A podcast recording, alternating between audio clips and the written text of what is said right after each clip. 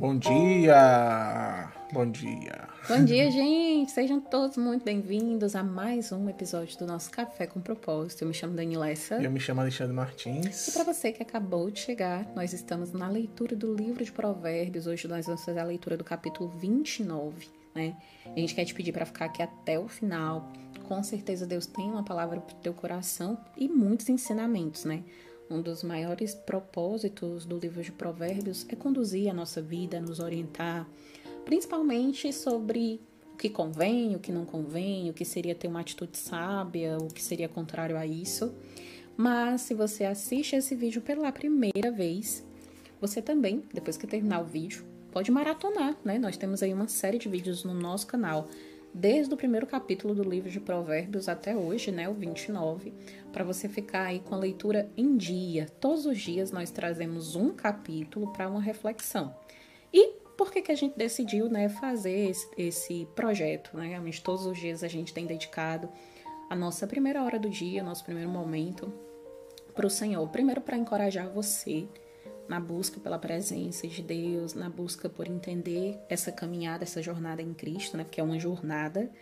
E para encorajar você a viver o teu propósito à luz da Bíblia, à luz da palavra de Deus, tá bom? Então, se você não é inscrito no nosso canal, se inscreva no canal, ative o sininho para você receber todas as notificações. E se você quiser maratonar é, pelas plataformas de podcast, também é só buscar lá Café com Propósito, que você também vai conseguir ouvir aí onde você estiver. É isso, gente. Vamos então para a leitura de hoje, livro de Provérbios, capítulo de número 29. Vamos lá, livro de Provérbios 29. Quem é repreendido muitas vezes e teima em não se corrigir, cairá de repente na desgraça e não poderá escapar. Quando os honestos governam, o povo se alegra, mas quando os maus dominam, o povo reclama. O filho que ama a sabedoria é o orgulho do seu pai. Quem anda com prostitutas desperdiça tudo o que tem. Quando o governo é justo, o país tem segurança. Mas, quando o governo cobra impostos demais, a nação acaba na desgraça. Quem bajula seus amigos está armado, está armando uma armadilha para si mesmo. Os maus são apanhados na armadilha dos seus próprios pecados, mas os honestos andam livres e felizes. A pessoa correta se interessa pelos direitos dos pobres, porém os maus não se importam com essas coisas. Os que zombam de tudo põem uma cidade inteira em confusão, mas os sábios mantêm tudo em paz. Quando o homem inteligente discute com um tolo, este somente ri, xinga e causa confusão. Os assassinos odeiam as, as pessoas direitas, mas os bons protegem a vida delas. O tolo mostra toda a sua raiva, mas quem é sensato se cala e a domina. Quando o governador tá, dá atenção a mentiras, todos os seus auxiliares acabam se tornando maus. O pobre e aquele que o explora só têm uma coisa em comum: o Senhor Deus lhe deu olhos para verem. As autoridades que defendem o direito dos pobres governam por muito tempo. É bom corrigir e disciplinar a criança. Quando todas as suas vontades são feitas, ele acaba fazendo a sua mãe passar vergonha. Quando os maus estão no poder, o crime aumenta, mas as pessoas honestas viverão o suficiente para ver a queda dos maus. Corrija os seus filhos, e eles serão para você motivo de orgulho e não de vergonha. Um país sem a orientação de Deus é um país sem ordem. Quem guarda a lei de Deus é feliz. Não adianta nada corrigir um escravo somente com palavras, porque, mesmo que ele entenda, não, obede não obedecerá. Há mais esperança para um tolo do que para uma pessoa que fala sem pensar.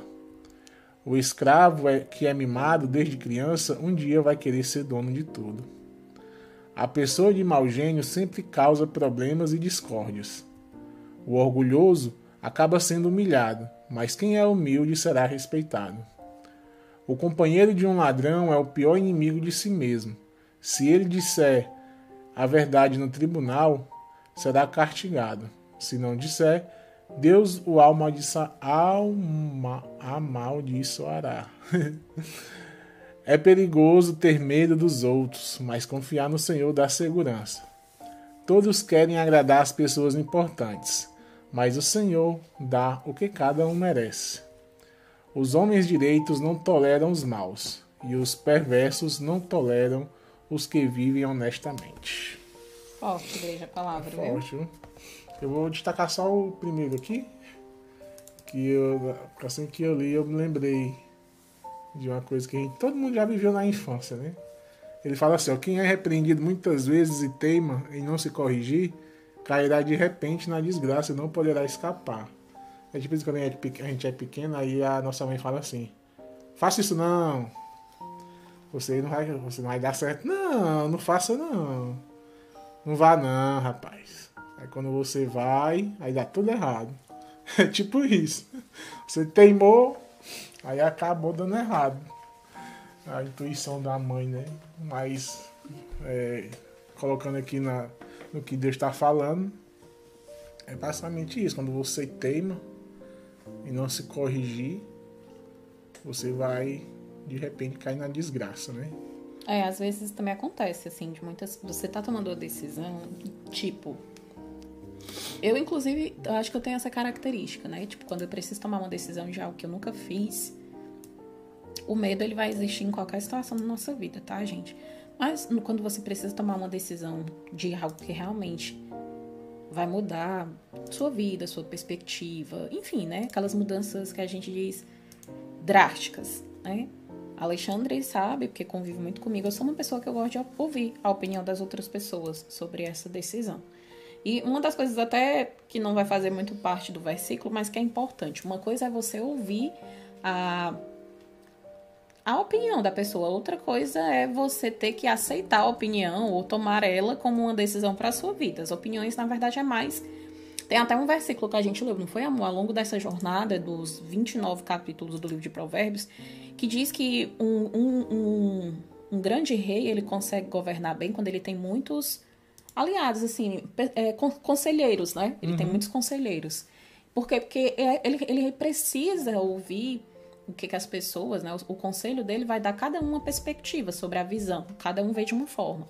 E aí ele pega a opinião daquelas pessoas junto com a dele e ele tenta tomar a melhor decisão. Então eu tenho essa característica. É, todas as decisões que eu sempre tomei ao longo da minha jornada de vida, eu sempre fui uma pessoa que, antes de eu tomar uma decisão, principalmente se for uma decisão drástica, eu gosto de ouvir a opinião das outras pessoas. E óbvio que ao longo dessa jornada, uma outra coisa que eu aprendi foi que você precisa andar com uma. Assim, eu, eu vou usar aqui uma analogia, né? Digamos que você tá com uma calça e ela tem dois bolsos um bolso, você tem que entender que é o bolso costurado, que tudo que você colocar naquele bolso não vai se perder. O outro tem que ser descosturado, exatamente para que de fato perca. Colocou lá, foi-se embora. Você não vai mais se lembrar daquilo, você vai perder aquilo. Assim é a nossa vida. A gente tem que entender que nem todas as os conselhos, né, Alexandre, vai, vai ser bom, vai ser algo que vai edificar você. Uhum. Vai ter conselhos que você vai ter que colocar no bolso descosturado. Pra, é tipo assim, botou no ouvido e saiu no outro para não ficar. E você não colocar aquilo dali em prática. Até porque você sabe que se você seguir aquele conselho, só vai dar errado. Então, é mais nesse sentido. Então, ao longo da jornada, mesmo pedindo a opinião das pessoas, eu sempre tive esse discernimento. Ah, isso aqui é legal, isso aqui eu acho que dá para me aplicar na minha vida. Coloco aqui no bolso costurado. Não, se eu fizer isso aí, tem tudo a dar errado. Lógico que eu não vou ouvir esse conselho bolso descosturado. Ouvi, saiu pelo outro lado do ouvido e, enfim, vista grossa, né? Então, assim, aqui ele está falando exatamente acerca disso. Quem é repreendido muitas vezes e teima em não se corrigir, cairá de repente na desgraça e não poderá escapar. Às vezes você está ali no momento de decisão ou você está praticando algo que não é bom, só que você acha que é bom. E aí aparece várias pessoas na tua vida dizendo, olha, fulano, se tu permanecer fazendo isso aí, a consequência vai ser isso aqui. Uhum. Olha, não faz isso não. Eu acho que tu nem tá se percebendo, mas quanto mais tu faz isso aí, mais vai ser ruim para as pessoas. E aí a gente não escuta porque a gente acha que o que a gente quer, a nossa verdade é a verdade e é o certo. E aí o que que acontece? No final, lá na frente você vai ver que não era bom, que foi foi algo ruim que você fez e que trouxe consequências para muita gente. Então, assim, é uma das coisas até que eu falo sempre, né? Na vida você tem duas formas de acertar. de tentar viver bem. Ou você aprende errando, e essa, essa opção não é que ela é ruim, sabe? Mas eu acho que você sofre mais, porque você tem que errar, você vai errar, isso vai te doer para você se levantar e você fazer certo. Ou você também vai ter a opção, lógico que não é sempre, tem coisas que você vai ter que ser a primeira pessoa, né, a protagonista da tentativa, e vai ter outras situações que não, você é mais alguém que tentou aquilo. Então, se você tem a oportunidade de aprender com o erro de alguém, não, eu não vou fazer isso aqui porque fulano fez e deu errado. Por que, que você escolhe errar se você já sabe que vai errar, que não vai dar certo, entendeu? São, novamente, decisões e escolhas que a gente tem que fazer. E é sobre isso o versículo. Exato. Pode continuar, amor. Outro versículo também que eu destaquei aqui foi o 5, né? Quem bajula os seus amigos está armando uma armadilha para si mesmo. Às vezes, gente, na nossa amizade, as pessoas precisam. Por que, que a gente é amigo, né? Primeiro você tem um amigo. Porque, pra, primeiro, para você ter um amigo, você precisa confiar na pessoa, né? Você não vai chamar de amigo qualquer pessoa. Uhum. É uma pessoa que você iniciou um relacionamento de amizade, que você teve algumas vivências com aquela pessoa, você olhou para ela e você se identificou com aquela pessoa. Algumas qualidades, alguns aspectos, ou até gosto, né? Ai, fulano gosta de futebol, também gosto. Fulano torce o mesmo time. Ah, meu amigo, ele é legal, gosto de sair com ele. E aí acontece lá no, na roda da vida, você passa por uma experiência e o fulano foi alguém que naquele processo te ajudou, ou te orientou, te deu um conselho. Então, as amizades são muito vínculos. É um vínculo que você cria com alguém que você se identifica. Só que o que, que acontece? Existem. E, e eu já fui refém disso, tá? É, ao longo da vida você vai aprendendo muita coisa. Às vezes as pessoas, elas acham que você é amigo delas se você só massageia o ego dela. Se você só diz tudo que ela quer ouvir. Tipo, se você repreender, se você disser que aquela roupa tá feia nela, ou se você disser que não, não faz isso, vai dar errado. Às vezes as pessoas pegam a nossa orientação, né, e interpreta mal. Tem gente que, porque assim, gente, todos nós temos defeito, concorda comigo? Comenta aí se você concorda. Agora, se você se sente perfeito, não comenta. Mas todos nós temos nossos defeitos. Eu tenho meus pontos de qualidade e tenho os meus pontos de defeito. O que me fez hoje casar com o Alexandre, eu acredito que tanto para mim quanto para ele, é que mesmo com os defeitos que todos dois têm, as nossas qualidades, as qualidades do Alexandre, quando eu olho para ele, mesmo olhando para os defeitos, elas são maiores para mim, para os meus olhos. Eu acredito que da mesma forma ele. Assim é um relacionamento de amizade.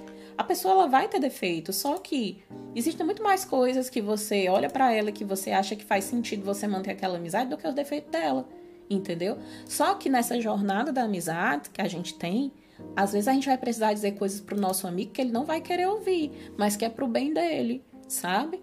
Quer seja, é, às vezes ele tá ali, começou a fazer uma coisa que não é boa, ele acha que é bom. É tipo o primeiro versículo que a gente leu, entendeu? Então, assim, essa questão aqui que Salomão fala sobre o bajular, é que eu não acho que o verdadeiro amigo é aquele que bajula, que pega os defeitos e os erros que o outro amigo faz e faz vista grossa e fica massageando o ego dele, mesmo ele fazendo coisa errada, dizendo para ele que tá lindo, que tá maravilhoso, continua desse jeito, continua fazendo isso aí, que é só vitória tá? É sobre isso. E eu sei que vai ter pessoas que vão dizer assim: "Ah, Dani, mas às vezes o, a pessoa não tá, não tá pronta para receber é, uma palavra, uma palavra contrária à decisão que ela tá tomando". E aí vem a questão de você aprender a como falar, né, sobre algo que não é tão bom para alguém. E eu sei que você pode dizer assim: "Eu não sei. Eu não sei falar com amor, eu não sou, eu não tenho essa característica". E eu entendo se você disser. Isso, por exemplo, é uma característica que o Alexandre também não tem, né, amor? Uhum. Alexandre, ele é muito franco e claro e direto. Sabe? Se ele vê uma coisa errada, ele diz.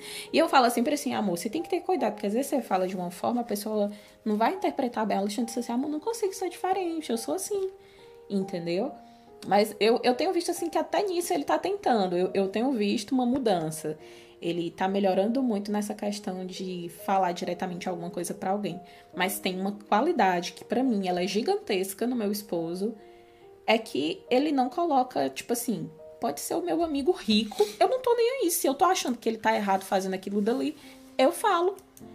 Pode ser o meu amigo presidente, né? Do, aqui a gente trabalha presidente, é junta de freguesia, daqui em Portugal tem, né? É assim, uhum. que chama Digamos que seja o presidente da junta de freguesia aqui de Portugal, amigo do Alexandre. Se o Alexandre vê que aquilo ali que ele está fazendo é errado, o Alexandre vai falar para ele. E isso, para mim, é uma qualidade porque, porque o Alexandre não se limita ao olhar dele em uma condição social, em uma conta bancária. E às vezes pode ser uma pessoa simples, gente.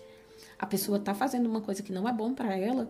Você, se você tem a oportunidade de ensinar, de conduzir, de orientar, de corrigir alguém, e você sabe que aquela correção que você vai fazer é pro bem dela, mesmo que ela fique chateada com você lá na frente, ela vai tomar uma decisão que vai ser a decisão que você orientou e ela vai dizer: o bem que fulano disse, ele queria meu bem quando ele fez aquilo. Né? Então, o que, que Salomão está dizendo? Que quem bajula seus amigos está armando uma armadilha para si mesmo. O 6 ele diz: os maus são apanhados na armadilha dos seus próprios pecados, mas os honestos andam livres e felizes. Né? A honestidade, a verdade, são, são princípios e valores que aonde você chegar, eles vão prevalecer na sua vida, sabe? E eu sempre falo que o que eu digo, o que eu falo que eu sou, fala muito menos ao meu respeito para as pessoas do que o meu comportamento para elas. Ou seja, como eu me porto, como eu me comporto, como eu ando, o que eu faço vai falar muito mais para o outro do que quem eu digo que eu sou. Concordam comigo? Se você vê. Gente, são tantas disfunções que existem, mas é tipo assim, ó. Eu tenho certeza que você, quando você toma uma decisão de um relacionamento, você não vai só pelo que a pessoa tá falando, você vai observar quem ela é. Minha mãe sempre falou assim: minha filha, você quer conhecer um homem você vá na casa dele, passe assim, nem que seja um dia ou meio dia com a mãe dele, com o pai dele e deixe ele lá naturalmente para você ver como é que ele se comporta. Se ele tratar o pai dele mal e a mãe dele mal, com certeza ele vai lhe tratar mal também, porque ele já faz aquilo com os pais que é os pais mais com você. Minha mãe sempre me disse isso, tanto é que quando a gente começar a namorar, eu morava na capital do, do Nordeste, né? No, no, caso, no Ceará. A gente é Nordeste. No, Nordeste não, é, eu ia dizer. É, a gente é cearense, né? Somos nordestinos e somos cearenses. Eu morava na capital do Ceará, Fortaleza. O Alexandre morava em Capistrano, que é uma cidadezinha pequena do interior. Então, assim, eu, eu ia passar o final de semana com, com ele, né? Quando a gente ia se ver logo no início do nosso relacionamento. Eu ficava na casa dos pais dele. E eu sempre observava. Observava do jeito que minha mãe falava, entendeu? Só que a, mãe do meu marido, nossa, que Deus a tenha lá no céu, ela, ela sempre foi muito, assim, apaixonada pelos filhos, né? Então ela cuidava muito, então dava muito para perceber, porque ela só amava, beijava, abraçava. E... Mas, assim, isso também foi um ponto de atenção, que eu lembro que minha mãe me falava muito. E eu sou muito grata, assim, graças a Deus pelo esposo que eu tenho. Ele tem defeitos, como eu também tenho, mas os, as qualidades dele superam muitos defeitos que ele tem, assim como eu acredito que da mesma forma é comigo. O versículo 11, ele diz assim, ó, o tolo mostra toda a sua raiva, mas quem é sensato se cala e a domina. E, assim, isso é o domínio próprio, tá? Depois a gente vai falar lá na frente dos frutos do Espírito Santo, que já é no Novo Testamento. E um dos frutos do Espírito Santo é o domínio próprio, que é exatamente o que esse versículo ele fala. Olha, que quem é sensato e se cala, a domina. Domina quem? A raiva, a ira. Inclusive, a Bíblia diz que a gente pode se irar, mas a gente não pode pecar. Irai-vos, mas não pequeis. Porque quando você perde o controle de si mesmo, você tende a pecar, porque você fica incontrolável e aí você fala coisas que você não deveria ter falado, você faz coisas que você não deveria ter feito porque você foi pelo calor da emoção, daquela raiva, daquela ira naquele momento. Então é um dos momentos que mais Satanás, ele vai agir na nossa vida. Ele vai tentar tirar a nossa paz, o nosso controle, o nosso autocontrole de nós mesmos para a gente fazer uma prática de algo ruim. E esse algo ruim sempre vai ser um pecado, independente do aspecto, da área que for envolver. Então, se tem uma coisa que a gente precisa pedir muito a Deus, Senhor, me dá o domínio próprio de mim mesma, para que eu consiga controlar as minhas emoções. Isso foi um, algo que eu lembro que quando eu fiquei dois, há dois anos atrás doente, durante esse processo de dois anos, eu perdi o controle emocional. Eu tive depressão, ansiedade, né? E foi algo assim que o inimigo agia muito na minha vida, sabe? E graças a Deus que a Bíblia diz que o choro ele dura uma noite, mas a alegria do Senhor ela vem pela manhã. Então eu sou muito grata, porque aquele processo me fez olhar ainda mais para mim mesma, aprender ainda mais comigo mesma, com as experiências que eu passei para entender que se você está vivendo uma situação que está tirando a tua paz, nossa, busca, busca o mais rápido que você puder Lógico que tem coisas que fogem do nosso controle, mas busca o mais rápido que você puder, se você puder sair daquela situação. Porque quando você está vivendo algo que está tirando a tua paz, a probabilidade de você perder o controle de você mesma, de você. Você vai ter muitas consequências com isso. Você concorda comigo que quando você está em paz, por mais difícil que seja a vida, por mais dificuldades que a gente passa na nossa jornada, mas quando você tem paz, você consegue entender que com o passar do tempo, hoje o dia pode não estar tá bom, mas amanhã você tem uma certeza que vai ser melhor e você está em paz. Por quê? Porque o que você poderia fazer sobre aquilo você está fazendo. Então você está conseguindo controlar a sua vida. E tem coisas, gente, que não sei você está assistindo esse vídeo agora, eu não sei exatamente em qual nível que você está na tua jornada com Deus, mas pode ter certeza que se você está iniciando agora, com muitas experiências que você vai ter de fé, e se você é a pessoa que já teve experiência vai concordar comigo, que vai ter coisas na nossa vida que a gente não vai conseguir fazer nada, porque a gente não tem o poder de fazer. É aí é onde a gente só tem uma única opção, e eu acredito que não é única, é a melhor opção. É a fé. A fé é você crer e acreditar, mesmo quando a circunstância ela não existe, mesmo quando teus olhos não conseguem enxergar e nem ver, mas você tem uma certeza de que tudo vai acabar bem, de que esse momento ele vai passar, que isso é só mais uma fase e que o melhor do Senhor está por vir e você tem muita clareza de que Deus está cuidando de você e ele vai te dar a tua vitória, tá? Então eu quero trazer primeiro, hoje, de tudo que eu falei aqui, esperança para você, tá? A nossa esperança foi Jesus, naquele sacrifício puro que ele fez na cruz do Calvário. E sobre ele foram todos os. É, assim, ele sofreu por nós, todos os nossos pecados, as nossas dores, enfermidades, foram com ele naquela cruz. Então, o que a gente vai passar aqui, nossa, é muito distante do que Jesus passou por nós. E a gente ainda tem o Espírito Santo que nos ajuda a viver dia após dia e que sempre está ali para nos ajudar e nos encorajar e que sempre que nós pedimos a Jesus, Ele escuta a nossa oração e Ele nos dá a nossa vitória, né? O desejo do nosso coração. Até que quando você começar a entender que é melhor a vontade dele do que a sua, mas mesmo assim, mesmo quando a gente quer algo que nem era o que Deus queria, Deus tinha um plano muito maior, mas a gente quer muito aquilo e Deus ele vai dar, e depois você vai ver se foi bom como você achava que era. Enfim, essas conclusões a gente também vai tirar, né? Nesses muitos momentos de experiência de milagre que a gente vivencia em Deus. Mas você vai sempre entender que todos os momentos que você for provado, essa prova ela vai passar. E quando ela terminar, você vai receber a sua vitória. Tá certo? O versículo 17, ele diz assim: Olha, corrija os seus filhos. Perdão, é o 15. É bom corrigir e disciplinar a criança. Quando todas as suas vontades são feitas, ela acaba fazendo a sua mãe passar vergonha. O 17 diz: Corrija os seus filhos, e eles serão para você motivo de orgulho e não de vergonha. Então a gente precisa ter muito discernimento, entendimento de como a gente está educando a criança, porque enquanto ela é criança você consegue corrigir. Ela vai frutificar lá na frente quando você disciplina a sua criança. Mas quando você não faz isso, quem vai perecer lá na frente não é só ela, não. Ela vai perecer muito mais que você. Mas quando você lá na frente tentar corrigir, já é tarde, porque já passou a fase da correção, né? Eu, nós não somos pais ainda, mas a gente tem é, já uma meta, né, de, de ser pais a, em nome de Jesus até o ano que vem. E é uma das coisas que eu mais falo com o Alexandre. A gente tem que pedir muita graça a Deus, muita sabedoria a Deus para conduzir filhos. E eu faço essa mesma oração hoje para o Senhor, para a sua vida. Se você já é pai, se você já é mãe, se você pretende ser, que Deus possa te orientar. E é uma das melhores orientações que você pode receber é através da palavra de Deus, porque aqui ensina direitinho como você deve conduzir e educar o seu filho, tá certo? O 23 diz assim, ó. O orgulho acaba sendo, é, o orgulhoso acaba sendo humilhado, mas quem é humilde será respeitado. É, é uma das coisas que se você quer ver Deus trabalhar em alguém, gente, principalmente nas pessoas que são orgulhosas. E às vezes as pessoas dizem assim: olha, eu não sou orgulhosa. Eu, eu, Daniele, por muitas vezes eu disse que eu não era orgulhosa e Deus me mostrou meu orgulho. Porque o orgulho, ele às vezes está camuflado em tantas coisas e quando você começa a examinar aquela coisinha ali, ó, é o orgulho. O orgulho para dizer, por exemplo, eu falhei. O orgulho para dizer que eu preciso de ajuda.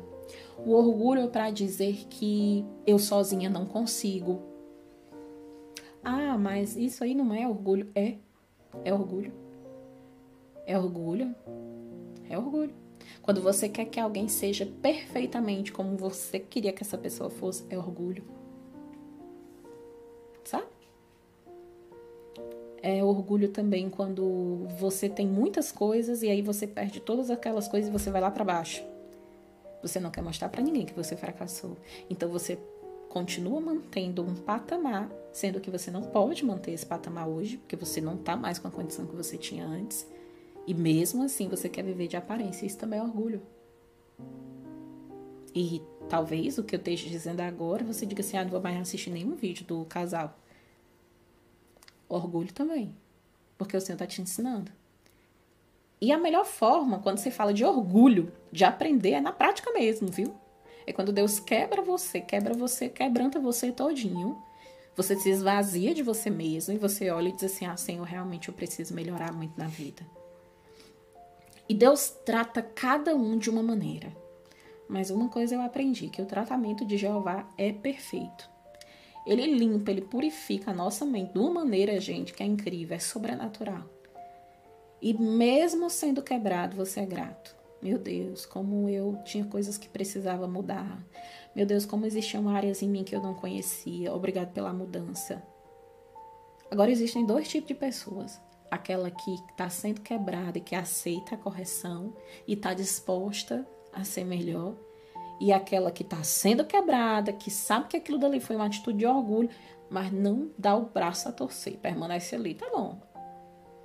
Eu vou dar a volta por cima, eu vou superar isso aqui. E aí a pessoa dá a volta, se supera, mas continua fazendo a mesma coisa.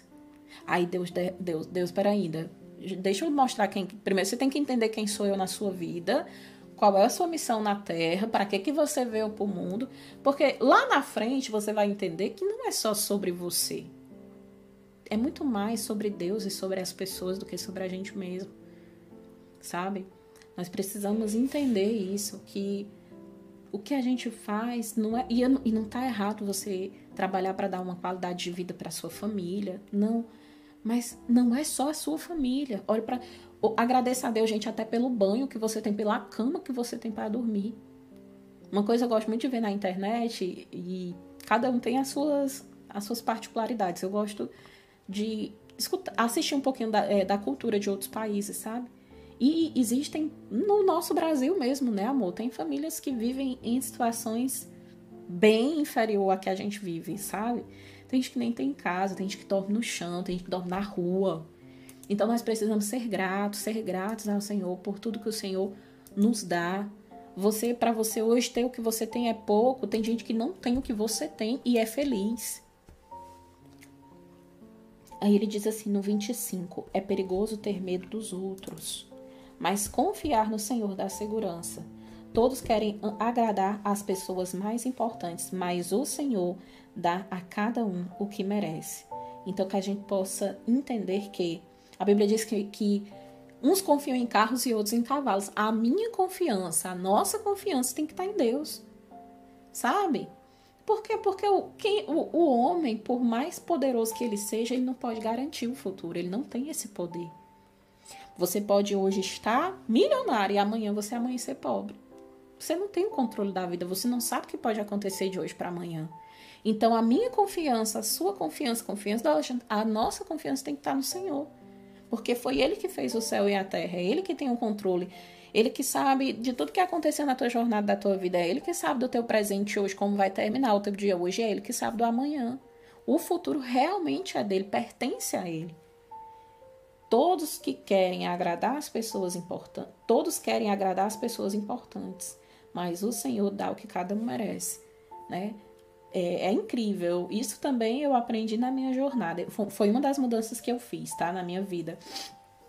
A, a, na casa da mãe da gente, principalmente para mulher. Isso é muito mulher, é, é, é muito agora para as mulheres. É, eu não sei, enfim, da sua, vou falar um pouco da, da, minha, da minha experiência, né?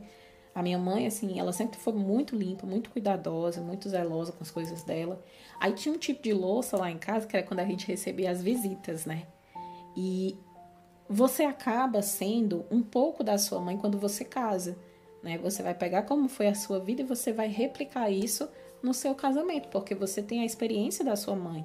Você acaba vivendo como você foi conduzido e ensinado ao longo da tua jornada, tá?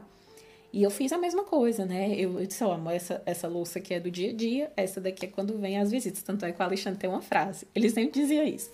Como é a tua frase, amor? Adoro receber visita. Por que, que ele dizia isso? Porque era a melhor louça, eu fazia um almoço especial, né? Eu sempre fui muito. Eu, eu acho que quem já teve a oportunidade de estar com a gente na nossa casa, eu sempre tentei receber nossas visitas, as pessoas que que Deus, Deus assim, colocava na nossa vida, quer seja para o café da manhã e do almoço, eu recebia da melhor maneira que eu podia, né? Eu, eu acredito muito que quando você honra alguém, Deus vê a sua honra, né? O seu coração. Então eu sempre fiz assim. Só que aí, um dia, eu tava vendo um vídeo na internet, né? E o que aquele homem tava falando lá naquele vídeo fez muito sentido pra gente, pra mim, né? Às vezes a gente recebe tão bem uma pessoa que é um amigo, que é alguém que apareceu ali na nossa vida, e com quem a gente mais convive, com quem a gente mais está 24 horas presente, a gente não recebe ou não faz como a gente faz com o outro, né? Então, eu posso usar a minha melhor louça com o meu esposo, que foi quem eu decidi viver a minha vida inteira. Eu posso fazer um café da manhã incrível com uma louça linda para o meu filho, para minha filha, né? Afinal, quando você é pai, se tem uma coisa que eu escutei muito, é que você dá a vida pelo seu filho, né? Você dá a sua vida por um filho. Eu posso fazer um jantar lindo para minha família e tá tudo bem. E eu não preciso fazer isso só uma vez. Eu posso dar o meu melhor todos os dias para quem tá comigo, para quem faz parte da minha vida. Não é só para visita, sabe? E foi uma das mudanças assim que eu que eu até falei. Quando a gente mudou, quando a gente veio para Portugal, eu disse assim, eu não vou querer ter muita coisa não. Gente, quando a gente foi veio embora, não era. Apareceu. A gente achava que não tinha nada, mas se muda pra tu ver. Hum. Gente, era tanto da coisa, tanto da coisa pra vender essas coisas. Teve muita coisa que a gente conseguiu vender, mas teve coisa que eu não consegui vender pelo tempo e tudo. E eu disse: olha, eu não quero mais ter esse monte de coisa, não. Eu quero ter pouco, mas bom. Bom para ficar, para durar, pra, pra gente usufruir, né?